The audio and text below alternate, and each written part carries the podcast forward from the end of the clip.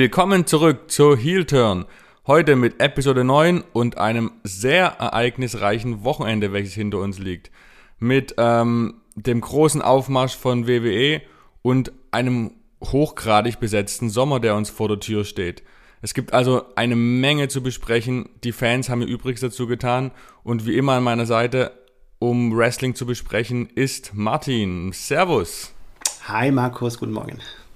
Und wir ähm, nehmen ja normalerweise immer montags nach dem Pay-Per-View auf, aber aufgrund der aktuellen Entwicklung und absehbaren Ereignisse bei Raw haben wir, ähm, ich würde sagen, gut, dass, es noch, dass wir noch einen Tag länger gewartet haben mit aufzunehmen. Wir sind quasi am Morgen nach Raw und ja, ist viel passiert, ja, es gibt, deswegen. Es gibt noch viel mehr zu diskutieren. Ich würde heute, ich diskutiere heute schon mal anders, als ich wahrscheinlich gestern diskutiert ja, hätte. Aber hallo, 100 Prozent. Ja. Die, naja. der irgendwie der die Freude ist irgendwie ein wenig verflogen. Wie, also gestern war ich wirklich sehr gehypt und habe mich wirklich gefreut, was so, weil Money in the Bank für mich wirklich, also sorry, aber es war für mich der Pay-per-View des Jahres 2021. Äh, Brand, äh, Promotion übergreifend, vom ganzen Feeling her, vom ganzen, von allem, was passiert ist, aber ähm, die Fans waren so hot in Fort Worth und dann kommt halt Raw und erdet uns wieder ein bisschen in, jegliche, in jeglicher Hinsicht. Aber ähm, was bleibt, ist der Moment, den Wrestling 2021 wohl prägen wird.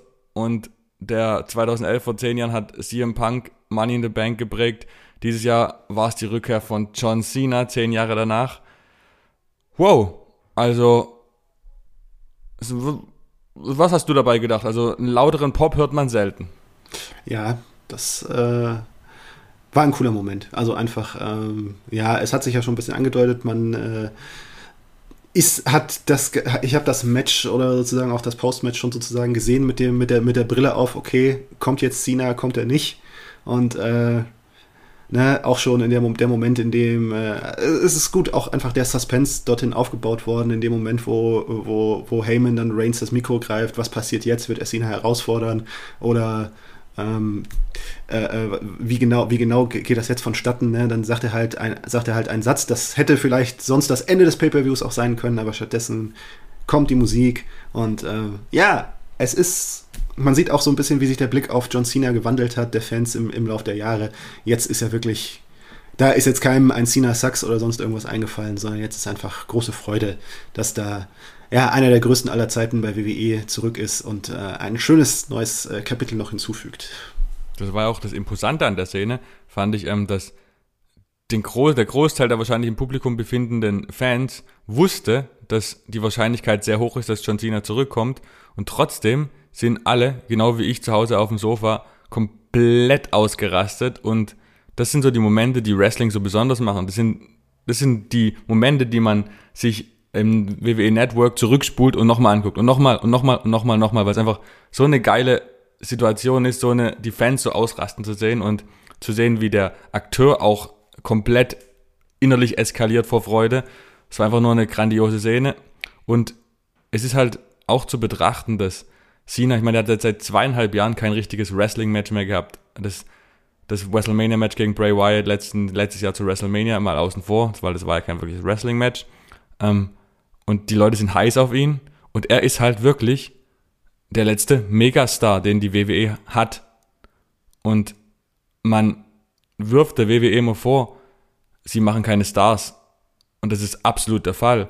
Aber hier, mit dieser Fete, hat man die Chance, in Roman Reigns mal wieder einen richtigen Megastar zu kreieren. Und das hat die WWE halt auch schon seit Cenas Abgang nicht mehr. Und wenn Cena jetzt sich hinlegt für Roman und er danach im besten Fall noch gegen Rock bei WrestleMania antritt, dann hast du wieder die Chance, einen absoluten super, super, Superstar über das Wrestling-Business hinaus aufzubauen. Und das geht halt nicht mal kurz in fünf Jahren, da brauchst du halt zehn Jahre für und das sind wir auf dem besten Weg hin. Deswegen fand ich das grundsätzlich positiv. Stimmst du mir zu? Ja, ja, also ich bin, äh, also wenn es irgendwie um äh, Roman Reigns geht und äh, wie man ihn inszeniert und wie man und, und bei Cena, also da bin ich leider nicht der Mann für kontroverse Diskussionen, dass der da sagt so, nee, Cena, Reigns finde ich überbewertet. Nee, einfach, es sind äh, Cena ist der, äh, ja, über einen langfristigen Zeitraum betrachtet, der wichtigste Wrestler für WWE in diesem Jahrhundert bisher gewesen. Sagen wir mal so, ne, Steve Austin und The Rock, das, die waren halt mehr, standen, waren noch mehr im letzten Jahrhundert. Ähm, und ähm, ja, es ist einfach, äh, äh, es ist der logische, es ist der, der das logische Ding. Es äh, wurde ja schon 2017 mal gemacht, die Fehde äh, Cena vs. Reigns. Vielleicht auch mit dem Gedanken im Hinterkopf, hm, weiß man nicht, ob man noch zu einer richtig äh, zu einer richtigen Fehde im richtig größeren Rahmen überhaupt nochmal kommt mit Cenas ganzen Hollywood-Verpflichtungen. Jetzt kommt man doch nochmal dazu. Und äh, ja, das ist ein ganz großer Moment, weil das Ganze läuft jetzt auch einfach unter neuen Vorzeichen. Roman Reigns ist durch den, die Neuerfindung als Head of the Table, ähm, durch seinen Heel-Charakter einfach äh, und durch den Schub, den er dadurch bekommen hat, einfach nochmal in einer ganz anderen Form als damals und äh, auf, auf, einem ganz anderen Level als damals. Und äh, da wird ein der logische Sieg über John Cena äh, äh, dem auch nochmal ganz groß weiterhelfen. Und äh, ja, auch in Richtung, ja genau, es wird, er wird noch mehr im Mainstream ankommen, denke ich. Genau. Und ähm, ja. Und das ist ja auch das Ziel, glaube ich, von der WWE genau. das zu erreichen. Dass genau. quasi Wrestler äh, Leute anziehen, die eigentlich nichts mit Wrestling zu tun haben. Ich meine, durch das Comeback von Cena hat man ja viele Tweets gelesen online, die einfach nur sagen, boah, ich habe seit sechs Jahren kein Wrestling mehr geguckt, ich bin jetzt 30, aber boah, jetzt zieh ich mir wieder rein, weil Cena zurück ist. Und ähm, für mich hat das Ganze auch bisschen Feeling wie bei WrestleMania 18, was glaube ich, als Hogan gegen The Rock angetreten hat.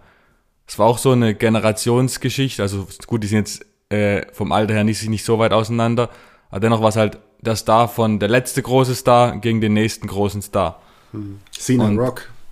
Dann, äh, ja, Cena Rock war auch später, so, ja. Genau, genau ja. richtig. Einfach, das ist einfach so ein, ja, so ein Ding auf einem ähnlichen, auf einem ähnlichen Level. Und ähm, ja, ne, es ist auch so ein bisschen, ich, ich finde auch, es ist auch irgendwo schön zu sehen, dass äh, Cena jetzt einfach freudig begrüßt wird. War jetzt mal lange genug weg, dass die Leute ihn jetzt auch nicht mehr so als selbstverständlich ja. betrachten, sondern ihn einfach, äh, ja, einfach die Anerkennung zollen, die ihm verdienen. Das schönste, schönste Plakat, das äh, gestern, if Cena, Cena shows up, we cheer. Genau, richtig. einfach, äh, war, da war, war auch Cena dann auch selber verwirrt, dass, er, dass er davon, so eine ungemischte Reaktion kriegt. Ja, von so einer ja. wirklich heißen, heißen, von einem heißen Publikum, es war echt, war ein überragender Moment, ähm, aber es war halt ein Moment. Und die Frage ist, hilft er auch über, dem Summer, über den SummerSlam hinaus etwas? Zieht die WWE so durch? Roman Reigns, klar wird er weiter stark dargestellt werden, aber wird das Endresultat das sein, was man sich erhofft? Dass man über Roman Reigns ähm, den Star erstellt, den man möchte? Oder sie, siehst du das unwahrscheinlich an? Ja, die Antwort auf diese Frage ist für, mich eine gemischte. Ich ähm, äh, ich glaube schon, dass äh, WWE das Ziel erreichen wird, äh, Roman Reigns auf ein neueres, auf ein größeres neues Level zu, Level zu heben. Ähm, die Frage ist, reicht das? Und was muss WWE noch tun, um im, im Windschatten dieser ganzen Entwicklung, um, um, um als Gesamtprodukt auf ein größeres Level zu kommen? Und da stellen sich doch auch gerade nochmal nach dem Anblick von Raw für, für, sich mir doch andere Fragen, ob das wirklich, äh, ja, ob da wirklich die Neufokussierung wirklich schon wieder da ist oder ob, ob man nicht doch irgendwie im, im Schatten von.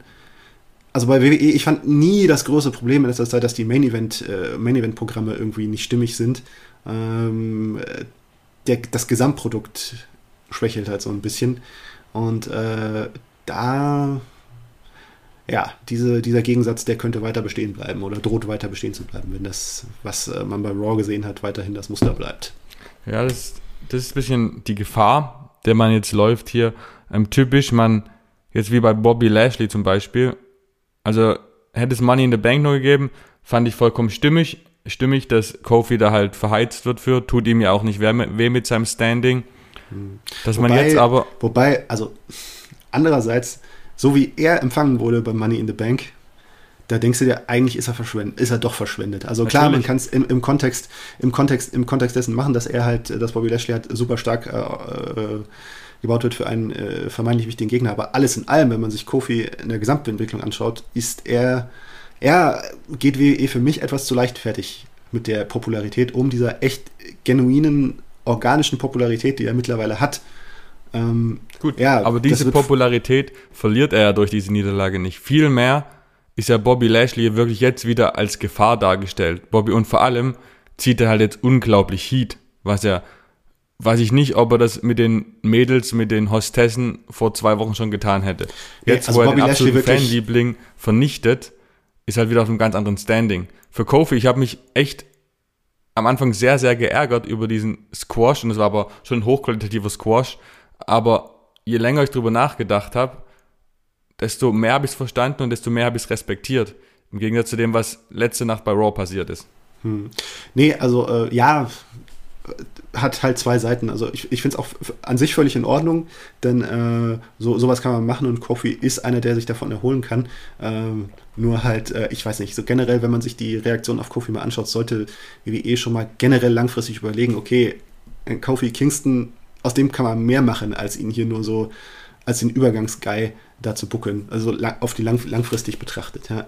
Und ja. Äh, das Potenzial muss man ein bisschen mehr nutzen, was da, was sich da wirklich einfach aufdrängt. Ja. Aber wenn wir gerade bei New Day sind, muss ich kurz mal was einwerfen, was jetzt gerade ein bisschen themenfremd ist, aber holy moly, also vom Entrance kann ja Wrestling eigentlich fast nicht geiler aussehen.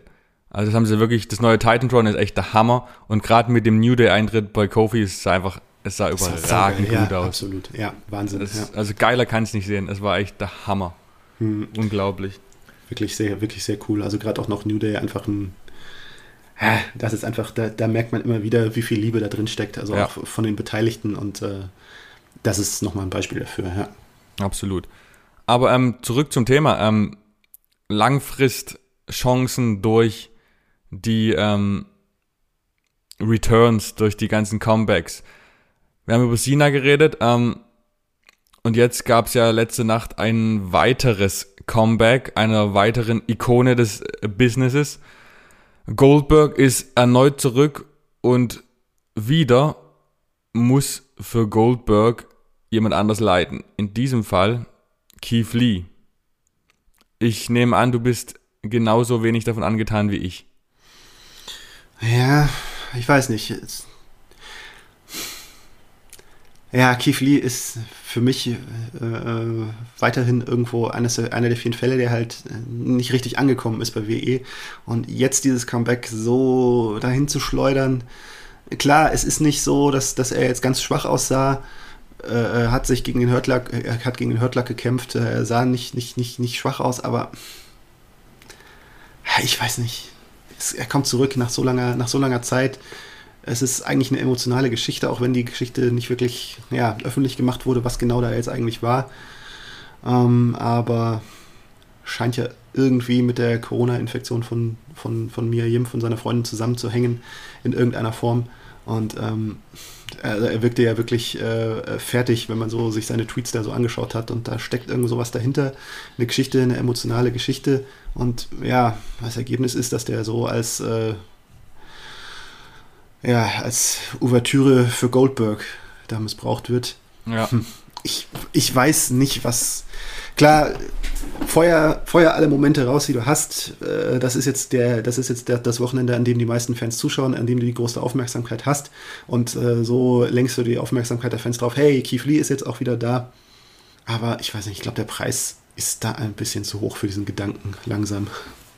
Vor allem also war das irgendwo war es das des Guten zu viel für mich. In, aus meiner Sicht heraus war das halt ein von vorne bis hinten äh, schlechtes Comeback, schlecht gebucktes Comeback. Er kann Keith Lee wirklich leid tun. Erstens haben die so mit seiner Musik rumgespielt, dass keiner am Anfang gar nicht gecheckt hat, wer eigentlich gerade kommt.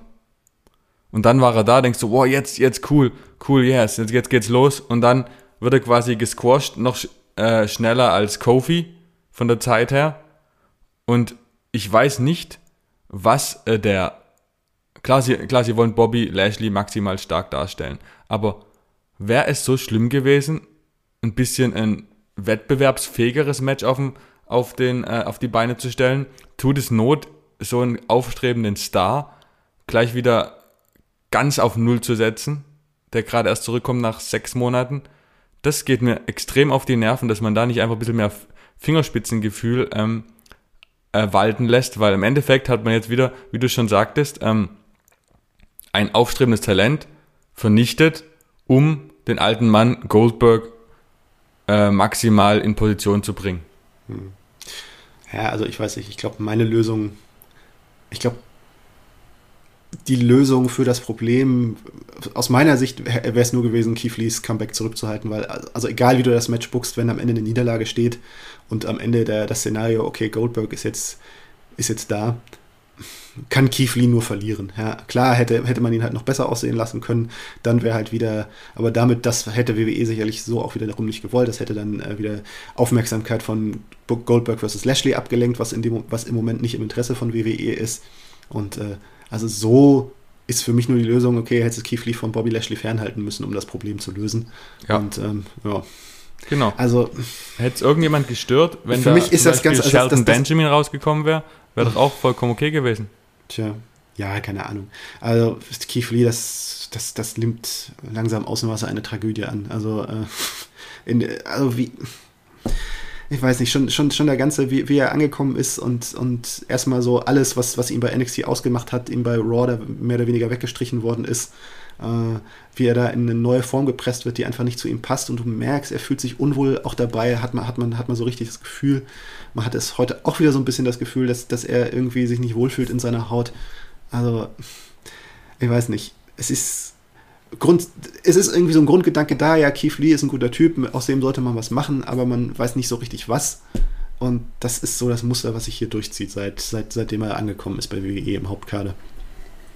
Ich würde es aber allerdings noch nicht als Tragödie bezeichnen, weil im Endeffekt. Eigentlich, okay, jetzt habe ich ein bisschen übertrieben, ja. ja kommt jetzt, ja.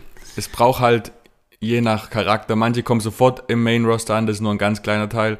Viele mehr versinken, äh, versinken für immer und manche Leute raffen sich wieder auf und kommen dann halt stärker raus. Bestes Beispiel äh, Nikki Ash, die werden wir ja nachher noch ausführlicher besprechen.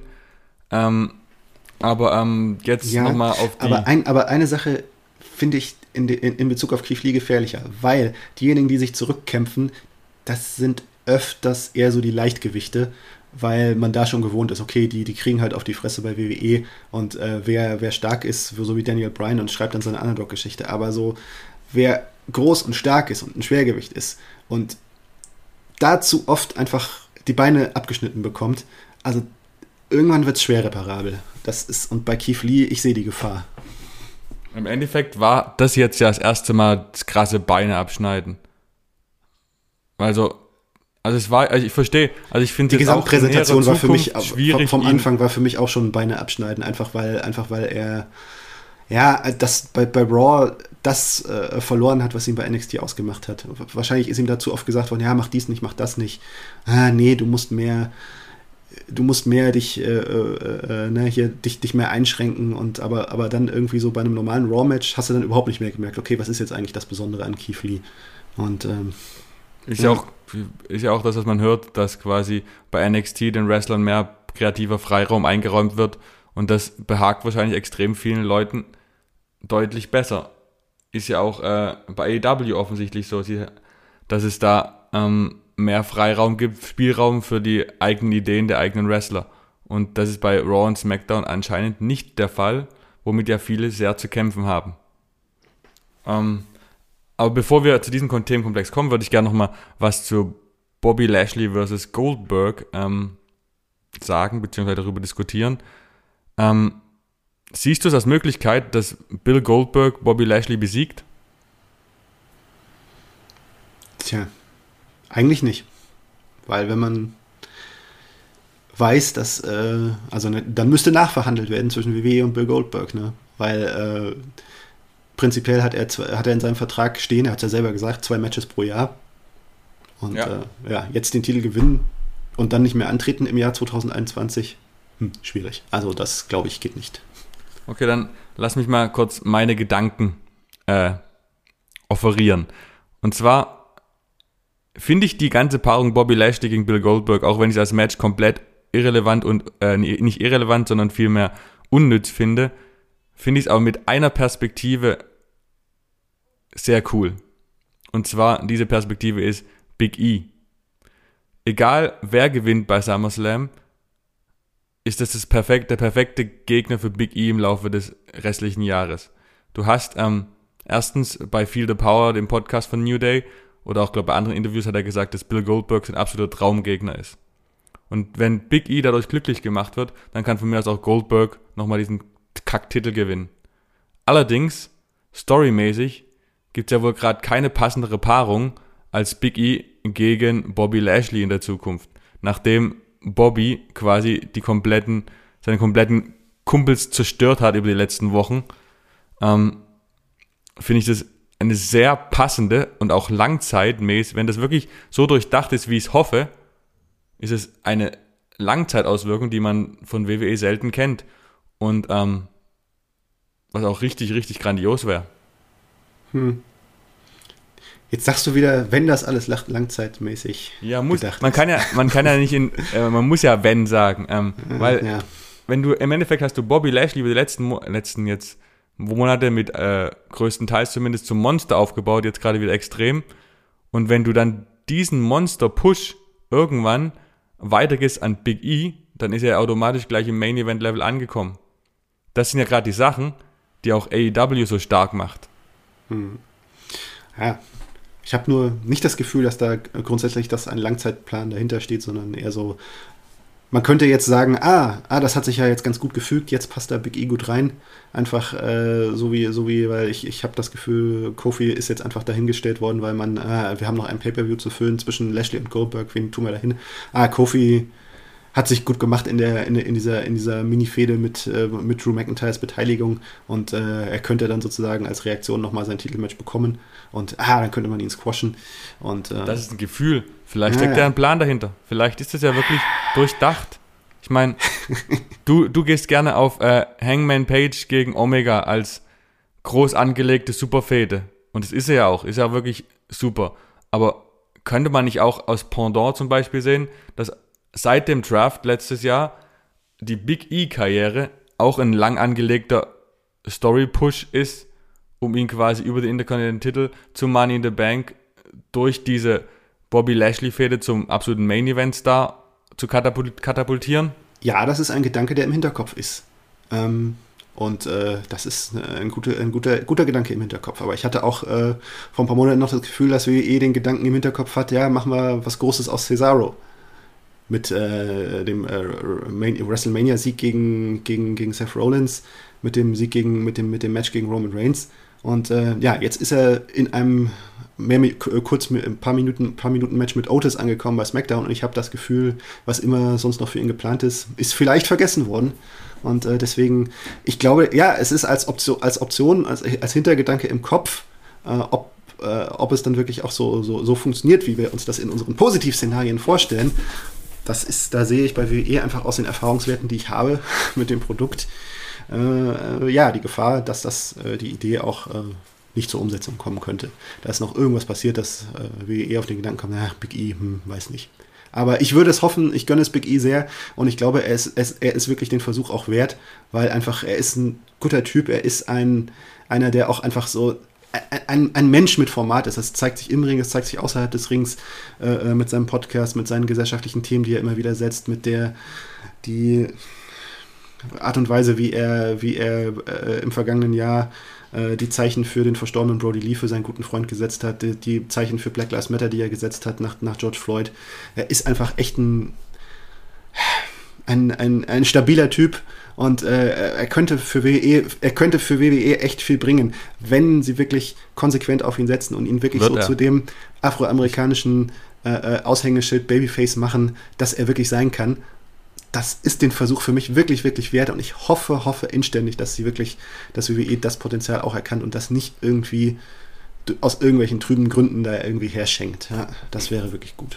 Ich gebe dir ein Versprechen ab, dass Big E nicht nur Champion wird, sondern Champion, der auch mittelfristig bis langfristig im Main Event bleibt. Ist eine Hoffnung und ist in meiner positiven und optimistischen Art auch mein, mein, ähm, wie sagt man, mein äh, Wunsch und mein, das, was ich denke. Ich glaube, dass Big E der nächste große, das nächste große Ding in der WWE wird. Mhm. Ja, die Hoffnung habe ich auch.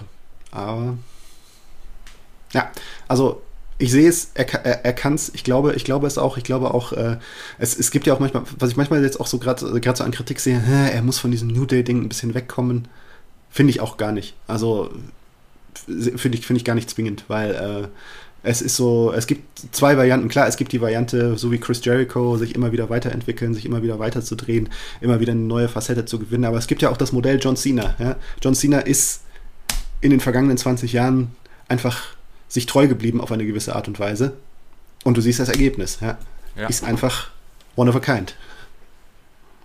Gut, und ich glaube, ein Five Count würde im Main Roster auch nicht funktionieren wie damals bei während King Kong seinem Bundy. NXT Championship Run vorher. Achso, äh, darauf wolltest du hinaus, ja genau. Äh, ja, stimmt, damals, ja. Aber King Kong Bundy, der Five Count bei WWE, legendär. Ja.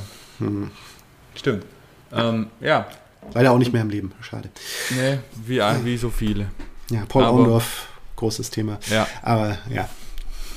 Ähm, und dann vielleicht noch ähm, ein Wort zu Finn Balor. Balor. Baller. Baller. Die irisch-gälische irisch, äh, Variante ist Baller. Sami Zayn gegen Finn Balor in äh, geile Paarung, oder? Ja, gutes Programm. Kann man machen. Wird es schöne Matches zu sehen geben. Ja. Aber, Aber, du hattest doch auch mal die Hoffnung, dass er jetzt nach NXT, nach seinem NXT-Run als Prince, da jetzt nochmal neu durchstartet. Glaubst du, das wird wirklich jetzt passieren?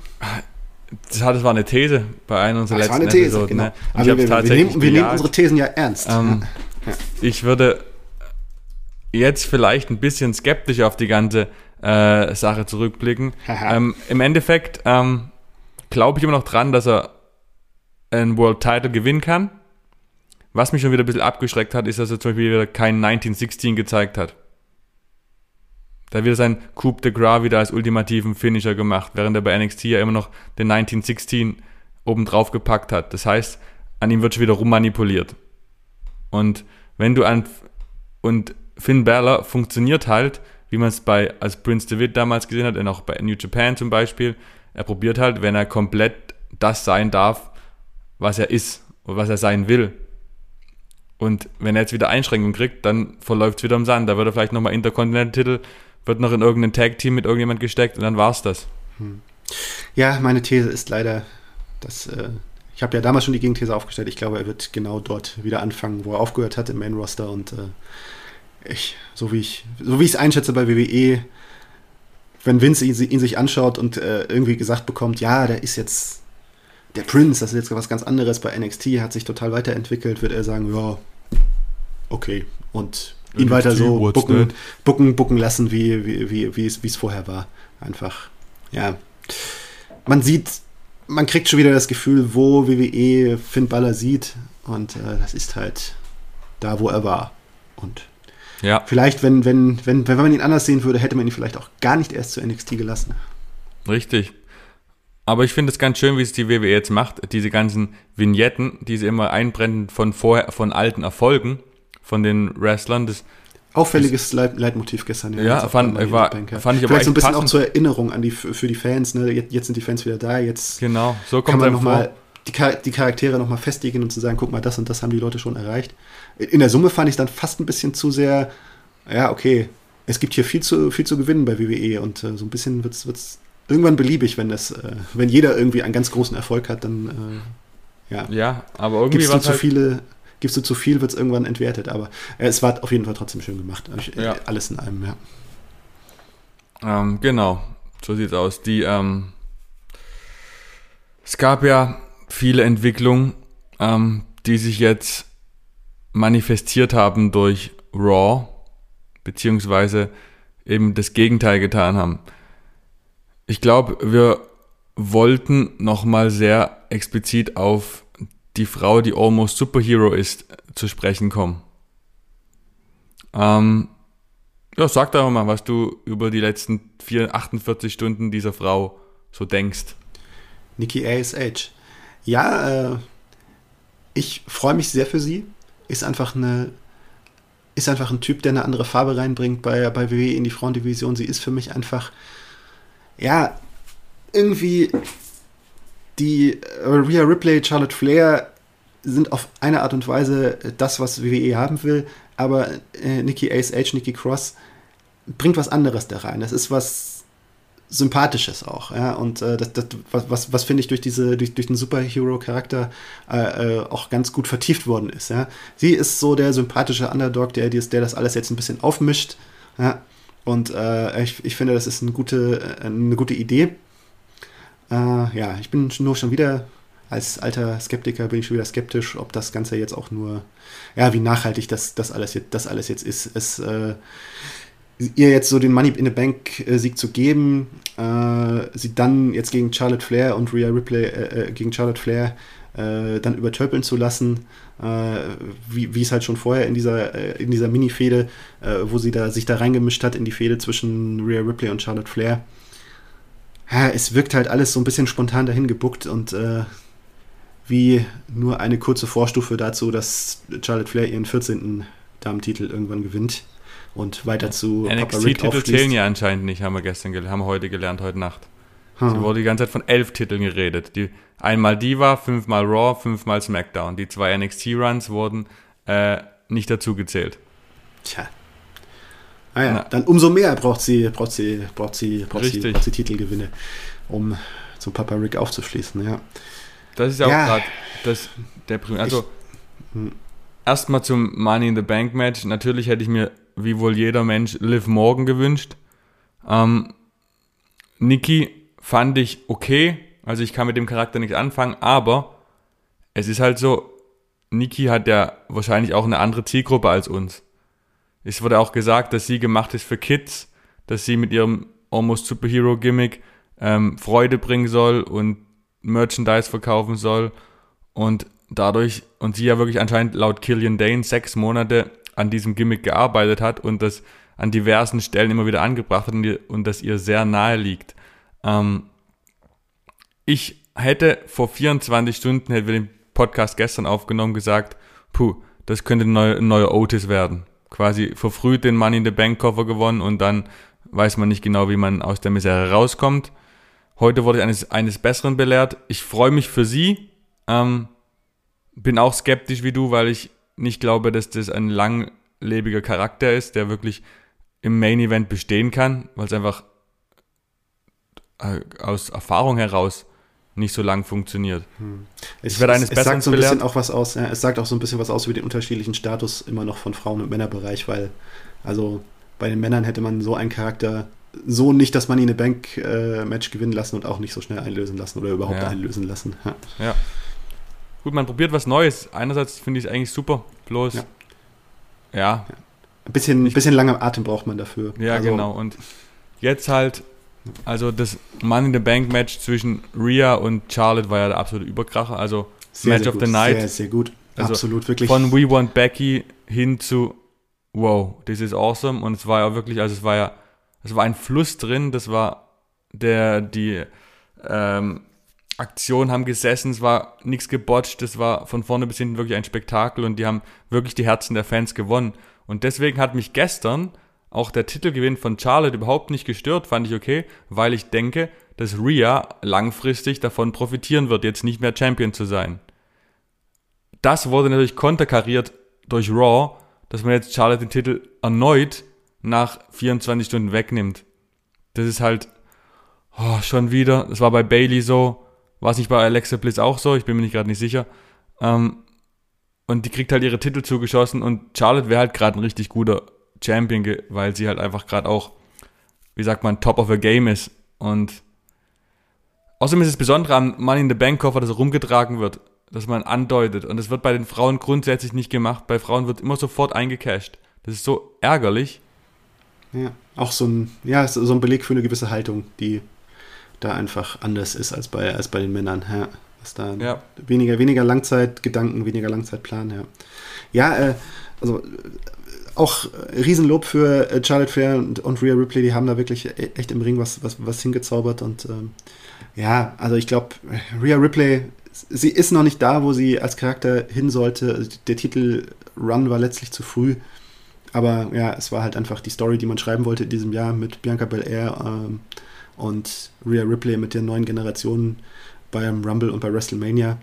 Ähm, Aber ja, sie hat sich als Charakter noch nicht gefunden. WWE hat noch nicht so richtig gewusst am Anfang, ist sie Heel, ist sie Babyface, jetzt ist sie auch noch irgendwie so unentschlossen.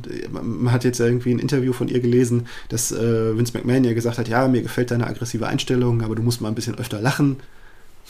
Ich weiß nicht, wenn ich, wenn ich heute so ihren Einmarsch gesehen habe, dann fängt sie jetzt an, die Fans abzuklatschen. Also ich, ich sehe da irgendwie so vor mir die äh, äh Interviews mit den alten, alten WWE-Veteranen, was weiß ich, Randy Orton neulich in, Stone Cold, in den Broken Skulls Sessions von Stone Cold Steve Austin, ja, die dann so erzählen, ja, ah, das war die Zeit, wo ich, wo ich noch gedacht habe, ja, ich muss hier lächeln und, äh, und, und, die, und, die, und zu den Fans und zu den Fans nett sein, das ist voll in die Hose gegangen, ja. Und ja, aber irgendwie passiert der Fehler immer wieder und vielleicht muss er auch passieren, ich weiß es nicht. Einfach, äh, es ist einfach eine organische Entwicklung, bis man als Charakter einfach sich gefunden hat und bei den Fans, den Fans überzeugt hat. Also Rhea Ripley hat alle Anlagen, die es gibt, aber. Und sie ja, ist erst 24. Und sie ist erst 24. Das muss man sich auch mal, auch mal vorstellen. Also wirklich einfach ein toller Charakter. Und bei NXT hat man auch echt gesehen, wo es hingehen wird, wo die Reise hingehen wird. Und das wird auch bei Raw äh, im, im Hauptkader letztlich sein. Es, sie braucht halt einfach ein bisschen eine Weile, bis. Ja, und aber auch, sie braucht mehr Hilfe von, von, äh, von den Writern, von, von, von den Kreativen, dass da wirklich, ja, eine Richtung, eine langfristige Richtung da ist. Die ist einfach nicht da. Das ist bisher so, sie ist da so reingeworfen worden ins kalte Wasser, schwimmt mal in die eine, schwimmt mal in die andere Richtung.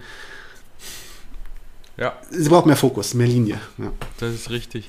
Im Endeffekt ähm, bin ich, und wie auch du, habe ich jetzt gerade gemerkt, vollkommen davon überzeugt, dass das nicht das Ende von Ria ist, sondern eher der Anfang. Also, das, ich bin mir auch sicher, dass sie noch weitere Titel gewinnt und auch noch in zehn Jahren, wenn sie möchte, noch bei der WWE ist und sehr erfolgreich sein wird, weil sie einfach die Statue hat, die hat alles, ja die Veranlagung, sie ist im Ring genau das, was man, was, was gewillt, gewollt ist. Also sie ist für mich der nächste Superstar. Also hoffe ich, wenn alles so läuft, wie es laufen sollte. Hm. Schauen wir mal. Bianca Belair ist es halt noch ein bisschen schneller geworden. Ja, das war, hat ein bisschen, war aber auch so hat ein bisschen mehr Anlauf und noch mehr, ja, sie hat mehr, hat ein bisschen mehr Hilfe bekommen, hat ein bisschen mehr den äh, charakterlichen Aufbau bekommen und äh, ja, sie ist einfach als Persönlichkeit einfach auch noch ein bisschen natürlicher, natürlicher, genau, sofort richtig. gleich da in dem, was sie ja, verkörpert. die NXT-Runs ver vergleicht, da war Bianca ja nie so over. Und dann ist sie halt so, in dem Main-Roster war es ja auch am Anfang ein Desaster vom Booking her. Und dann aus dem Nichts, bam, und hat gepasst, Royal Rumble WrestleMania und diese größte Star. Also dieser wirklich unangefochten und du hast ja auch gesehen bei SmackDown am Freitag, wie das Publikum sie weiterhin verehrt. Weil sie halt einfach down to earth ist und weil sie, weil man sich mit ihr identifizieren kann. Ähm, und das macht sie aus und das macht sie gerade so stark und so auch bei, dass sie wieder bei SummerSlam gegen Sasha Banks wahrscheinlich nochmal antreten wird. Nicht im Main Event, aber wieder ein großartiges Match hinzaubern wird. Ähm, ja. Die gab noch ein weiteres, zwei weitere Matches, über die wir kurz reden sollten. Ähm, wir haben zwar über den Sieger schon ausgiebig geredet, über Big E, aber das Money in the Bank Leather Match der Männer war im Gegensatz zu dem von den Frauen wirklich erwähnenswert und spektakulär. Hm. Ja, also Ricochet, Wahnsinn. Also einfach generell. Ja, ist unfassbar. Ja. Das ist also unfassbar. Was, was da in Spots drin war, einfach Athletik, was da alles gestimmt war, wie viel Einsatz dabei war wie stimmig das auch war, dass das auch in, ja, bei den, im Unterschied zu den Frauenmatch, beim Frauenmatch hat man einfach doch der Mangel an Erfahrungstiefe, der da im Match war, dass das alles ein bisschen choreografierter gewirkt hat. Ähm, hier siehst du halt einfach, hast du halt einfach acht Männer gesehen, die einfach größtenteils on top of the game sind und ja. das gezeigt haben. Ja.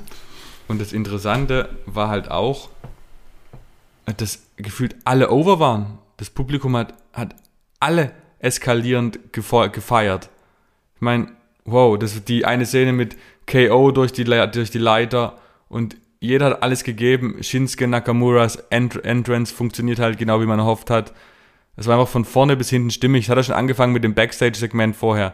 Mit Riddle und äh, Nakamura und im Hintergrund ähm, Kevin Owens. War ja schon der Hammer und unterhaltsam und das Match war halt spektakulär von Anfang bis Ende. Also was Ricochet mit seinem Körper machen kann, das verstehe ich einfach nicht. Ja, Money in the Bank, äh, gute Entscheidung, das, äh, den, den äh, Pay-Per-View-Plan zu ändern und äh, das als erstes Match, als ersten Pay-Per-View für Fans ja. zu machen, weil das ist einfach, das ist einfach dankbare, eine dankbare Sache und äh, ja, hat funktioniert. Absolut. Ja. Und wir haben ja zu Beginn der Episode ausgiebig über John Cena geredet, aber vielleicht sollten wir auch über das reden, was kurz davor passiert ist, diese 20 Minuten, 30 Minuten. Ähm, das Match kam ein bisschen langatmig rüber, fand ich, aber die, das Publikum war extrem drin im Match, fand ich, und ähm, vor allem, das hat eher nicht durch Wrestling bestochen aus meiner Sicht, das, Rest, äh, das Match, sondern eher durch äh, wenige Aktionen, viel Charakteristik. Die Story wurde transportiert in meinen Augen und es wurde sehr, das Tempo wurde verschleppt. Ähm, fand ich gut, war ein komplett anderer Ansatz, als ich erwartet habe. Und dann Seths Einmischung war halt dann, ja, was man erwarten konnte. Hm. Ja. Man muss es können, ne? Also ja. so, so ein Match so zu zeigen, ohne halt eben in dem halt das halt nicht so auf die Athletik setzt, das ist so auch äh, quasi die wahre Kunst des, des Wrestling, ne? weil da muss man eine andere Qualität haben als die reine Athletik und das äh, hat einfach, also ist einfach, also für mich ist es echt ein Genuss, äh, Edge äh, ins Gesicht zu schauen, schauen, was sich in, in seinem Gesicht da abspielt äh, die ganze Zeit, ja, wie, wie einfach, also er ist wirklich, es ist so jammerschade, wie viele Karriere, Jahre seiner Karriere er verloren hat. Äh, Absolut, ja. Weil es ist einfach, also er wird als Wrestler immer noch nicht so groß die Wertschätzung ist, die er genießt, er müsste immer noch ein bisschen mehr bekommen, weil er ist so großartig in dem, was in, in, die Art und Weise, wie er, wie er etwas macht, wie, wie er die Dinge macht. Und äh, ja, gleichzeitig hat man weniger das Gefühl, dass bei anderen, dass es, äh, dass er ja, keine Ahnung, dass er, dass er sich so, so in gewisser Weise im Kreis dreht. Also ich meine, Randy Orton hat auch, ist auch ein Wahnsinns, Wahnsinns-Worker, aber er hat dann immer so die, die Phasen, wo man sich denkt, ja, okay, jetzt langweilt es gerade ein bisschen. Ne? Bei Edge habe ich das Gefühl so nie, auch wenn das jetzt ein bisschen zu langes Match war gegen Roman Reigns, hätte man vielleicht fünf Minuten wegkürzen können, gerade so am Anfang. Aber am Ende, wenn es dann in die Story reinspielt und äh, dem, dem Spannungsaufbau auch gedient hat, ja, dann ist es Geschmackssache, ob man es genauso lang hätte, hätte machen müssen. Ja. Aber ja. auf jeden Fall wirklich erneut äh, ein Beweis dafür, dass Edge wirklich noch seinen Wert hat für WWE und äh, den sollte man weiter nutzen. Gegen Seth Rollins, sehr schöne Paarung. Ich glaube, da kann gut was bei rauskommen. Ja. Also die, die SummerSlam, SummerSlam Card ist fast zu vollgeladen. Da kann man ja gar nicht alles genießen, wenn da so High Matches ohne Ende angebracht werden. Ich bin ja, gespannt. die Gefahr, dass wieder so das das passiert, was bei WrestleMania in diesem Jahr vermieden worden ist durch die Zweiteilung. Ja. Dass das Publikum müde gejubelt ist am Ende und nicht mehr so richtig. Ja. Ja, einfach, dass, dass dann der Rahmen schon wieder ein bisschen geschmälert ist. Das ist da bei diesem SummerSlam, ja. ja. Und vor allem ist es halt auch die Gefahr, die ich sehe, ist offensichtlich, wird jetzt gerade primär bis SummerSlam gedacht. Und was passiert danach? Sind wir danach wieder auf Stand Null oder ist schon ein Plan wie von mir gehofft, wie zum Beispiel mit Big E da oder mit Roman Reigns und The Rock? Und viel wichtiger, ähm, auch für die anderen Stories, für andere Charaktere. Passiert da was oder ist es gerade vollkommen egal, weil jetzt nur bis Ende August zählt? Das ist die gute Frage. Es gibt leider schon so, also wenn man, wenn man die jetzige Situation so ein bisschen vielleicht eine Metapher dafür wählt, ja, man ist jetzt, WWE ist jetzt gerade so in den Flitterwochen mit den Fans, ja. Schöne Hochzeit, großes Fest, ja, das, äh, ein großes Festwochenende, Money in the Bank. Ähm, und jetzt hat man eine schöne Zeit, in der man jetzt erstmal die, die Fans sind einfach gerade froh über fast alles. Ja. Ein paar Reaktionen übrigens, ne, wenn man so sieht, äh, die Hypnose-Einlagen von Extra Bliss haben den Fans nicht so gefallen. Das ist dann ja, vielleicht gleich der erste Hinweis. Das ist gleich der erste Hinweis, hm, da ist man vielleicht in die falsche Richtung gegangen, könnte man, könnte man mal korrigieren. Ja. Und Drew ähm, McIntyre, uh. Äh, Drew McIntyre, ja, Ach, das ist auch immer so. Aber irgendwie passiert das, passiert das jedem so in seiner Position. Das, äh, äh, es ist nicht seine Schuld, es ist echt wirklich, äh, wirklich traurig ein bisschen. Er ist, er macht so viel, hat so, viel, so geile Matches hingelegt in, in, in, in der Zeit dazwischen, aber irgendwie bringt WWE alle Publikumslieblinge irgendwann in die Position, fast alle Publikumslieblinge in die Position, dass die Fans aus Prinzip. Aber dass so ein Schwert Alle und so Geschichten. Schottland-Geschichten vor Publikum funktionieren, war ja eigentlich klar, dass das nie wirklich Anklang findet. Ja, einfach, es ist einfach generell dieses Gefühl, was, was auch bei Roman Reigns sich einfach damals, damals eingeschlichen hat oder bei John Cena. Einfach, wenn man das Gefühl hat, der ist so, der dominiert so und, und ist irgendwo auserwählt, der Auserwählte, dann hat das irgendwie so ein Negativ-Echo. Ja? Und man sieht, man sieht ja auch schon, dass WWE dagegen das, das schon einkalkuliert hat und, und ihm, ja, ihn schon, ja, so, so wie es auch bei Roman Reigns zwischenzeitlich passiert ist, dass er da so aus der Schusslinie genommen wird. Ja? Kein, kein, keine Mic-Time bei, bei, bei Raw, nur so Ja. einfach in, in eine Situation äh, hineingebucht, äh, wo man ihn nur bejubeln kann mit so einer Attacke auf Shanky, weil, ja, um Shanky ist es nicht schade, ne? Und äh, da 20 Stuhlschläge gegen Shanky, also äh, das, äh, da musst du viel falsch machen, um dafür nicht bejubelt zu werden, ne? Aber, ja. Ich hoffe einfach, dass er in absehbarer Zeit nochmal einen Titelrun als Heel kriegt, weil er, wie gut er als Heel ist, durfte er schon oft genug zeigen. Hm. Er kann auch als Babyface, aber es ist, ja, das ist, äh, es ist echt immer ein Krampf bei dem, bei, dem, bei dem Thema, ja. Es ist auch nicht nur die Schuld von WWE. Fans sind auch einfach manchmal ein bisschen generell motzig und, Ja. und wollen halt immer, immer dieses Zeichen setzen. Aber ich glaube, es liegt nicht am Booking, gar nicht so sehr am Booking von Drew McIntyre, es liegt daran, dass den Fans, man könnte ihnen mehr Auswahl geben, ein bisschen andere Leute mehr, ein bisschen andere Charaktere mehr so pushen, dass man ja nicht das Gefühl hat, so von wegen, okay, Drew oder Roman oder John Cena früher, die stehen so über allem und, und alles, alles, alles wird um sie herum gruppiert, sodass dass man irgendwie, ja, dass es einfach die allergische Reaktion da auslöst.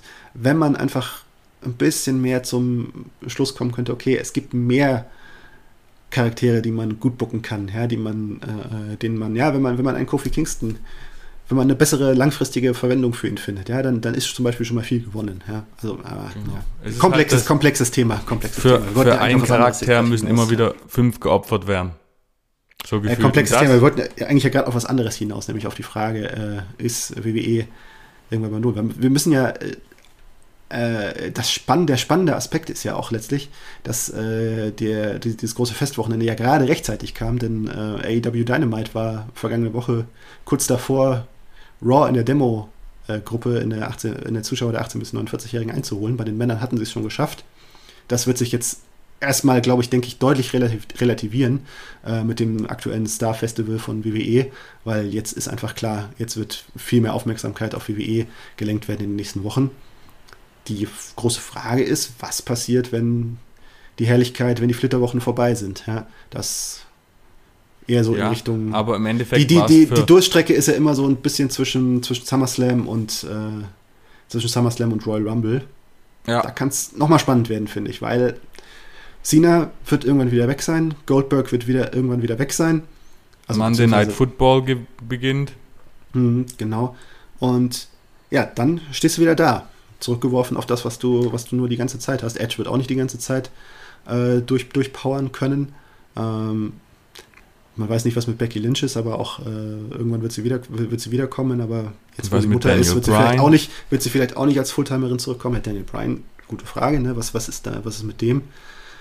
Wo orientiert er sich hin? Vielleicht ja gar nicht zur WWE, muss man sehen. Ja. Naja, ist irgendwann bist du Gamechanger. zurückgeworfen darauf, was machst du aus dem vorhandenen, dauerhaft vorhandenen Material. Und ja, so chaotisch, wie das schon wieder bei Raw gelaufen ist, also die Muster, in die man bei Raw schon wieder äh, gefallen ist, Ja, das ist vollkommen. das finde ich bedenklich, ja. War ein absoluter, ein absoluter Downer, definitiv. Und da, wie du schon angesprochen hast, das ist AEW, ich weiß nicht, die waren, sind jetzt auch ein bisschen durch die Rückkehr on the road, denke ich, das Rating war vielleicht auch ein bisschen erhöht, wer weiß, vielleicht nicht. Wäre Es war auch eine so Special-Episode, bleiben das darf man auch nicht, auch nicht vergessen, es war eine Special-Episode, Fighterfest, ne? Ja. Aber gut, sie, sie, sie, schaffen es ja gerade auch, viele Special-Episoden zu Genau, füllen. richtig. Ne? Ich meine, das muss man auch erstmal schaffen. Ja, Ja, also schon, schon ein Ja. gutes Produkt und das, was wir bei Raw gemerkt haben, äh, äh, kritisieren kann, war halt bei Dynamite wieder komplett der Unterschied. Also es war halt wieder komplett durchdacht. Das Debüt von Malachi Black von vor zwei Wochen mittlerweile ähm, wurde gut weitergeführt, es ist sinnig. Man merkt, dass der Kerl jetzt richtig, ähm, wie es schon vor, in vorletzter Ausgabe gesagt hat, komplett aufblüht und zum Star reift. Dort bei AEW sieht man nach zwei Wochen schon. Du siehst die Omega gegen Hangman Page Fehde geht sinnvoll weiter. Also es ist halt von vorne bis hinten durchdacht und da wird so gut wie keiner geopfert. Genau. Omega gegen Hangman Page, ich meine, eine Fehde, die seit, ja, letztlich seit, seit, seit, seit, seit, seit Beginn von AEW 2019 sinnvoll vorangetrieben worden ist. Also im Grunde genommen war der Nicht-Titelgewinn von Hangman Page gegen Chris Jericho als erster, als erster Gegner schon der erste Baustein dessen, was jetzt mit Hangman Page passiert. Die ganze Fehde mit Kenny Omega, einfach da ist ein sinnvoller Langzeitplan dahinter und äh, es ist bemerkenswert einfach, wie das Ergebnis jetzt dann auch von den äh, Fans gefressen wird, ja. Und äh, auch die, eine geile äh, Fehde auch, ja. Auch die Verkaufszahlen von, äh, vom nächsten Pay-Per-View sprechen dafür, dass da schon jetzt was gelungen ist. Ja? Einfach wie schnell da der Sellout gekommen ist. Also ähm, ja, AEW hat es da aus eigener Kraft geschafft, ah, sich selber auf ein bestimmtes Level zu hieven. Und äh, ja, man darf gespannt sein, wie es damit weitergeht und ob WWE wieder, wenn der äh, äh, wenn die Flitterwochen vorbei sind, wenn der Spaß, wenn die Festwochen vorbei sind, wieder Angriffspunkte geben wird, weil, ja, also wie gesagt, der Herbst ist immer so eine Durststrecke. Die Survivor Series sind nicht so der Marquis-Event, wie es halt jetzt Rumble oder WrestleMania sind. Und äh, drumherum ist öfters mal so eine Phase, wo, wo sich Sachen so ein bisschen totlaufen und dann ja, Monday Night Football als Konkurrenz. Ja. Kann schon interessant werden. Ja. Absolut. Hm. Aber ich glaube, es wird über die nächsten Wochen noch so viel Returns und neue Gesichter geben, weil das haben sie, glaube ich, kapiert, dass jetzt Neues passieren muss. Ähm, und hm. Jetzt gucken wir, wer das noch kommt. Also ich kann mir vorstellen, Neue, dass ja. O'Reilly beispielsweise gegen Cole demnächst das, das Rubber-Match gewinnt, dann Cole auftritt, hoffentlich in Main Event bleibt, äh, kommt, dann kommt Becky zurück, vielleicht Daniel Bryan, vielleicht kommt er auch zu All Out, wer weiß. Ähm, es wird, es bleibt eine geile Wrestling-Zeit offen und nochmal um deine Glorifizierung der Omega gegen Hangman Page, größtenteils recht, recht gerechtfertigt glorifiziert, sage ich jetzt nochmal klipp und klar, der Big, der Hangman Page von WWE ist Big E, von der, von der Planung her, von der Langzeitplanung. Mhm. Ist, ist klar, ich bin überzeugt, wenn wenn's, ja, ich muss das Ergebnis noch sehen, der, ja. der Langzeitplanung, ja, weil bei Hangman Page bin ich halt im Gegensatz dazu schon jetzt überzeugt, okay, da steckt der Plan dahinter und es wird so kommen und klar, wenn er dann irgendwie als Champion nicht so, nicht so, nicht so abreißt, wie es, äh, wie, man sich denkt, dann muss AEW darauf reagieren. Ja, bei Big E bin ich noch nicht so sicher, ob WE den Schalter umlegt. Aber ich, ich denke tendenziell ja, aber ich bin noch nicht voll überzeugt. Ja. Dann lass uns doch einfach mal in bei, bei Folge 522 darüber reden. Wenn Biggie da, da, da, da, da werde ich, da ich dich dran erinnern. Ja? Weißt du noch, Folge 9 vor äh, 513 Folgen? Da hast du gesagt, habe ich gesagt, Big E wird nicht 16-facher Champion, so wie er es mittlerweile ist. Richtig. Und, äh, ja. Da gibt es mir ein Bier aus. Genau, ja. Cool.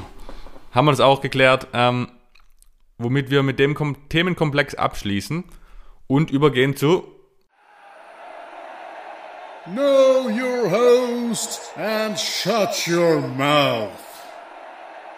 Genau, know your host and shut your mouth. Wir haben wieder drei Fragen für den jeweiligen anderen und äh, er hat keine Zeit zu antworten. Zehn Sekunden, nicht lange überlegen. Äh, ich lasse dir den Vortritt diesmal, oder? Ja, klar, gerne. Äh, Markus, wer sollte Bobby Lashley irgendwann als Champion ablösen von WWE? Aber eigentlich hast du es ja schon beantwortet. Das ist nur das große E. Ja. Naja, hast es, hast du schön, äh, schön das weggenommen. Aufgebaut, aufgebaut. Genau, ja. Storytelling. Gegen wen würdest du Becky Lynch stellen, wenn sie wiederkommt? Rhea Ripley. Hm? Okay. Äh, also auf Punch ins Face von, von Rhea, als Becky kommt zurück, Promo, je yeah, alle feiern, Rhea kommt, Heel Turn, bam, Punch ins Face wie Nia Jax damals. Richtig gut. Hm? Okay, interessant. Ja, ist eine Möglichkeit, ja. Äh, auf welchem Platz ist äh, Cena in deiner Liste der WWE Goats? Des WWE Goat, der Goat-Rangliste. Du musst quasi jetzt im Kopf eine Liste in 10 Sekunden aufstellen. Das ist hart. ähm, ähm, ähm, von Megastar-Potenzial, also ich gehe mal, ich sag mal, über Wrestling-Fähigkeiten hinausgreifen, Megastar-Potenzial ist es für mich nach Rock und Hogan die drei. Gut. Hab ich da irgendwann vergessen. Zufriedenstellend. Drei, würde ich sagen, Top 3. Ja. Ich würde von, um, mit Megastar-Potenzial würde ich keinen, würde ich keinen dazwischen da sehen auch. Nee. Ja, also es ist schwierig jetzt so schnell über Wrestling zu denken, aber da kann man schnell über Megastar. Ja, aber das ist ja auch nicht, nicht zwingend das Kriterium bei WWE. Also von daher ist ja Megastar-Potenzial schon, glaube ich, eigentlich der richtige Maßstab, wenn man bei ja. WWE den Goat erwählt. Gott, Hogan in Top 3, oh Gott. Egal. Ähm, ich habe auch was. Für mich die Nummer 1, ist ganz klar. also nach den WWE-Maßstäben. Das wäre ja nicht mein persönlicher Favorit, aber ja. Ähm, äh, anlehnend an die Doku, die bei WWE, äh, im WWE Network kam, äh, Greatest Tag Teams of All Time, ist ja anscheinend The New Day. Für Martin ist es? Für Martin ist es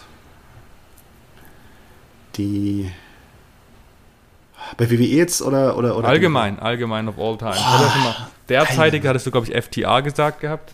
Ja, oh, allgemein.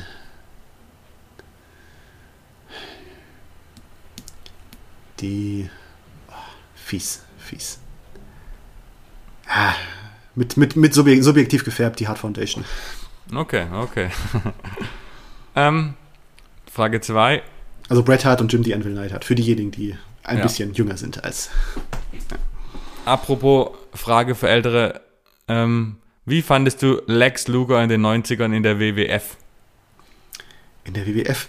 Ja. Ähm, äh, äh, äh, also als, als Kind fand ich ihn super. Im Nachhinein habe ich, hab ich, wenn ich, wenn ich so im Nachhinein auf, auf ihn zurückblicke, denke ich mir, er ist schon ein bisschen, also im Nachhinein ist er etwas verklärt worden. Ja? Also äh, so ein bisschen, äh, aber irgendwie, viele haben ihn echt so als, als, als, ah, das waren noch Zeiten, Lex Luger, das war ein, das hat, der hatte noch Charisma, das war noch ein ja. Typ, der viel besser ist als Roman Reigns oder John Cena oder das und das. Richtig. Also, ja, also Lex Luger war ein, auch ein muskulöser Footballer, der auch äh, ein bisschen gebraucht hat, um, um, um, sich im Wrestling einzufinden und äh, auch nicht ganz den Peak und das letzte Level erreicht hat. Ja? Äh, letztlich das, was man sich von ihm versprochen hat. Und äh, er wird ein bisschen verklärt. Ja. Ich habe auch viele Sammelkarten von ihm. Ja, ja. Ach, Egal. Schon besonders. Tra traurige Geschichte. Ihr könnt bei sport1.de nachzulesen, was aus Lex Luger wurde. Es ist leider keine schöne Geschichte. Nee. Was auch hoffentlich äh, eine schöne Geschichte wird, aber das wirst du uns gleich sagen. Gerade noch Money in the Bank Highlight. Nun wieder weg vom Fenster. Wo steht Ricochet 2022? Wo steht Ricochet 2022? Hm. Schwierig. Könnte. Hm. Tendenziell, also wenn ich, wenn, ich, wenn ich raten müsste, würde ich sagen, wo er jetzt ungefähr steht. Ein bisschen besser. Aber ich glaube, bis er, bis WWE mal drauf kommt, ihm mehr, mehr zu geben, als, als, als er jetzt bekommt, das wird wieder schwierig, ja. Er hat einfach diese, diesen Drei-Wochen-Test von Vince McMahon, den es da angeblich geben soll, irgendwie nicht bestanden und bis er sich da, davon wieder erholt, da muss er wahrscheinlich noch mehrere Money in the Bank Matches zeigen. Na, schauen wir mal. Ja. Gucken wir mal, okay. Sad, but vielleicht true. Und da gehen wir direkt über zur nächsten Kategorie. Die drei Thesen of Doom. Genau, die drei Thesen of Doom. Ähm, wir lesen eine These vor und geben danach unsere nacheinander unsere Meinung, keine Diskussion. Einfach nur gegenübergestellt, was wir denken. These 1, da würde ich dir dann den Vortritt la lassen beim Beantworten. Wir haben Slammiversary am Samstag gehabt. Da gab es zur Konfrontation zwischen Jay White von Bullet Club in New Japan Pro Wrestling und dem AEW Wrestler und Impact Champion Kenny Omega. Also diese beiden sind zusammen im Main Event bei Impact. Aber sollte Impact auch mal wieder an eigene, ans eigene Roster denken, anstatt sich bei anderen zu bedienen? Ja, langfristig auf jeden Fall ja. Denn ja, kann nicht ewig die Lösung sein, sich die Stärke von, von anderen Promotions zu borgen und irgendwann muss man das Exit-Szenario aus äh, aus der Titelregentschaft, so, so gut sie als äh, geholfen hat, von Kenny Omega sich, sich mal ausdenken und ich im Moment sehe ich sie noch nicht so richtig. Erstmal, bevor ich antworte, ich sitze gerade mit meinem Switchblade-T-Shirt hier. Ich freue mich riesig, endlich wieder ihn zu sehen, weil er einfach so seit Monaten raus ist wegen den ganzen Corona-Desaster in Japan. Und um dir auf die Frage zu antworten, ähm, Sollte Impact wieder auf sein eigenes Roster denken? Definitiv, weil ich sehe langfristig auch keinen Mehrwert, den Impact durch diese ganze Fehde jetzt hat. Ähm, Frage 2, da war ich der Anfang. Baileys Verletzung ist für das SmackDown Women's Roster nicht aufzufangen. Es ist definitiv nicht aufzufangen, da Bailey, was sie in den letzten zwei Jahren seit ihrem Heel-Turn leistet, ist unglaublich. Sie ist für mich der Pandemie-MVP Pandemie und dass sie gerade kurz vor der Rückkehr der Fans ähm, sich verletzt, ist einfach nur richtig bitter für sie und sie hinterlässt eine unfüllbare Lücke. Wer soll jetzt Top-Heel werden? Man kann hoffen, vielleicht kommt Mia Yim, Tony Storm, Selina Vega, keine Ahnung, aber auf dieses Standing zu kommen, ist in, in, in, vier, in zwölf Monaten nicht möglich. Hm. Ja, so wie der aktuelle Kader von SmackDown ist, bin ich auch der Meinung, nein, es ist nicht aufzufangen. Bailey, wenn man sich äh, im vergangenen Jahr, äh, ich glaube, eine der wenigen WWE-Wrestlerinnen, die einen Positiv-Award gewonnen hat in, dem, in den großen Wrestling Observer Newsletter Awards als der weibliche MVP äh, overall, auch zu Recht. Einfach äh, top drauf, in Top-Form, ist wirklich, spielt einfach eine Schlüsselrolle und ja, ich glaube, sie wäre auch wahrscheinlich die, die Gegnerin für Becky Lynch bei ihrem Comeback gewesen, mhm. die naheliegende. Und äh, jetzt stehst du da. Ne? Also äh, Tony Storm hat äh, riesiges Potenzial, ja, aber bis das mal äh, sich entfaltet hat bei WWE erfahrungsgemäß, das wird eine Weile dauern. Und ja, einfach Carmella, wenn du siehst, dass, äh, dass das die, die nächste Option ist, auf die man zurückfällt, ja. Hm. Da hat man ja, ein bisschen Probleme in den nächsten, in den nächsten Monaten, ja. Ja, oder Auch Alaya. Carmella, nicht, nicht, nicht, nicht falsch verstehen, Carmella hat sich super entwickelt in den vergangenen ja. Monaten, aber, aber sie ist keine Bailey. These 3. War Karrion Crosses Raw-Debüt in dieser Form ein Fehler? Bitte. Ah, ich fange an. Ja, ja. Ich sage ja, ich glaube, ich sehe, was, was WWE will. Ich sehe, WWE will, äh, wollte jetzt sozusagen so einen kleinen Curveball schmeißen. Es wäre jetzt zu erwarten gewesen, dass Karrion Cross Jeff Hardy besiegt, äh, klar besiegt und, äh, und, da, und darauf dann seine weitere Karriere aufbaut. Ich äh, halte es trotzdem für einen Fehler. Ich glaube, da, da denkt man einmal zu oft um die Ecke, äh, weil das definiert ihn runter, jetzt gleich gegen Jeff Hardy verloren zu haben, nachdem so viel bei NXT ge äh, getan worden ist, um ihm so eine Aura zu geben. Und die wird dann jetzt bei Raw gleich sofort äh, zerstört. Klar, es war ein unfairer Sieg, aber dass er sich auch übertöpeln lässt von Jeff Hardy, das wo ist Scarlett, ja, sie, äh, äh sie war ein integraler Teil des Ganzen. Warum? Ja, klar, die, die Idee ist, dass er groß zurückschlägt, aber vielleicht wird diese Idee so nicht aufgehen, denn ich glaube, es ist ein schwer korrigierbarer Fehler, ihn jetzt gleich mit einer Niederlage zu brandmarken ich widerspreche dir nicht, dass der, dass der Wegfall von Scarlett ein großer Fehler ist, weil als Duo hat es schon sehr, sehr, sehr gut funktioniert. Warum man die jetzt wegnimmt, verstehe ich nicht. Äh, vielleicht will sie selber wresteln, wäre auch okay, weil das kann sie auch. Ähm, aber ich finde sie jetzt im ersten Moment mal richtig schlecht. Ähm, die Niederlage an sich finde ich nicht so schlimm wie du finde ich okay, weil Jeff Hardy, äh, Jeff Hardy jetzt auch, hat man gesehen, wie over der, wie over der auch ist und ist eine gute Einstandsfehde für Karrion Cross, die er über die nächsten Wochen für sich locker entscheiden wird und Jeff Hardy vernichten wird. Und damit wären wir auch am Ende unser, unseres Programms für diese Woche. Äh, sorry nochmal, wir waren jetzt vier Wochen inaktiv, hatte persönliche Hintergründe. Ich bin glücklicherweise zum zweiten Mal Vater geworden. Herzlichen ähm, Glückwunsch. Vielen Dank. Dadurch natürlich resultierend wenig Schlaf, dazu noch viele, viel Arbeit. Ähm, wir werden versuchen, jetzt wieder häufiger da zu sein, gerade im Vorlauf auf SummerSlam und dann nach dem SummerSlam natürlich. Ähm, bis dahin verweisen wir euch natürlich auf die Sport 1 Wrestling Page auf Facebook, wo wir viel Content bezüglich allen Events und News äh, veröffentlichen. Da könnt ihr mal auf dem aktuellen Stand bleiben. Und Martin, dich, wenn sie, wenn man Interesse hat, dir zu folgen, kann man das wo machen? Bei Twitter unter Wrestlerzähler, äh, bei Instagram Erzähler Martin, bei Facebook kommt man so auch zum Ziel. Ja. Und mich könnt ihr finden bei Instagram unter Heelturn Markus und bei Twitter als Schlauchi2. Äh, ansonsten freuen wir uns sehr, wenn ihr uns eine Bewertung, im besten Fall positiv, bei Apple Podcasts hinterlasst folgt uns bei Deezer, Spotify, Amazon Music, überall, wo ihr Podcasts findet. Ähm, und wir freuen uns, wenn ihr mit uns diskutiert in der Sport 1 Facebook-Gruppe über die Zitate, die wir wieder veröffentlichen werden und wenn ihr uns Feedback gebt. Ähm, bis dahin, Martin, danke für diese unterhaltsame Stunde. Danke dir.